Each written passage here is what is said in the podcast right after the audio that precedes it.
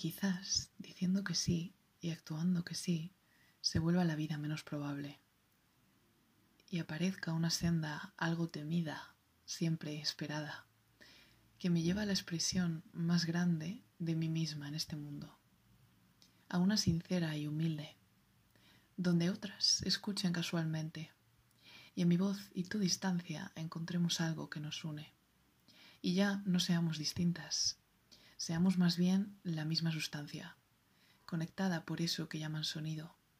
y al que yo prefiero llamarle otra forma de amor no conocido, atreviéndonos.